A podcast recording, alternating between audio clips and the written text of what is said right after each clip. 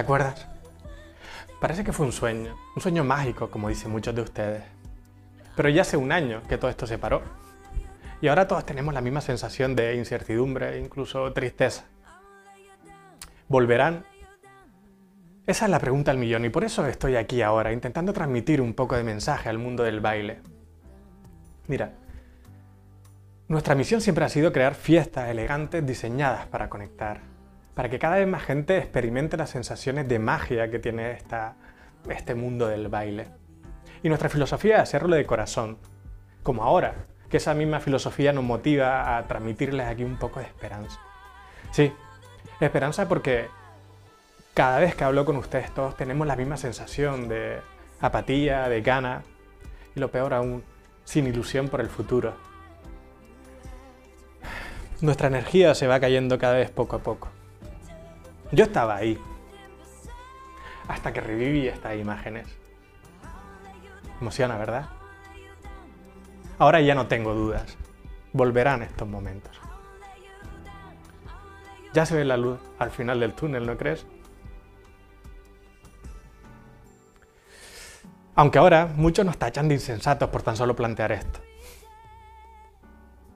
No nos malinterpreten, no somos unos irresponsables ni unos egoístas, somos amantes del baile, sí, pero también personas con vidas normales, médicos, profesores, policías, dependientes, dependientes, peluqueras. También nos ha tocado de cerca. No somos inmunes al dolor y a la desgracia que produce esta pandemia. Por eso, no quiere decir que el baile no importe. El baile importa, era y es parte esencial de nuestras vidas. La pregunta es, ¿qué va a pasar con el baile? Y por favor, no te quedes con el titular alarmista, se trata de aportar. Partiendo que para un baile en pareja es posible que la normalidad que conocíamos tarde en llegar, me encantaría escuchar su opinión. Así es como lo veo yo. No basta con decir no se puede. No dar alternativas. Puede que parezca la única solución, pero no es realista. Y no solo por las ansias de bailar o necesidad física y hasta emocional que algunos tenemos. Hay muchísima gente que depende del baile para vivir también. Toca aportar. Mirar para otro lado y no proponer ideas puede ser igual de irresponsable que salir ahí haciendo que no pasa nada, sin tomar medidas. Soy optimista. Sé que encontraremos la forma responsable de salir de esta. Pero también sé que nadie de ahí fuera va a proponer una alternativa. Nos toca crearla nosotros mismos. Y lo haremos con responsabilidad, sí, pero sin perder la ilusión.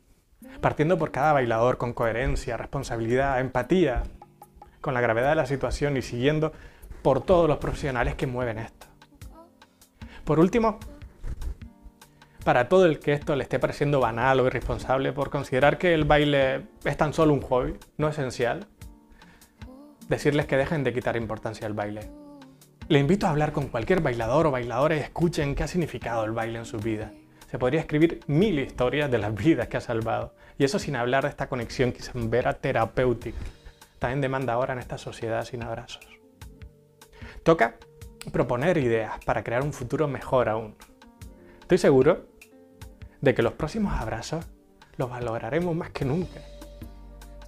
Volveremos a conectar.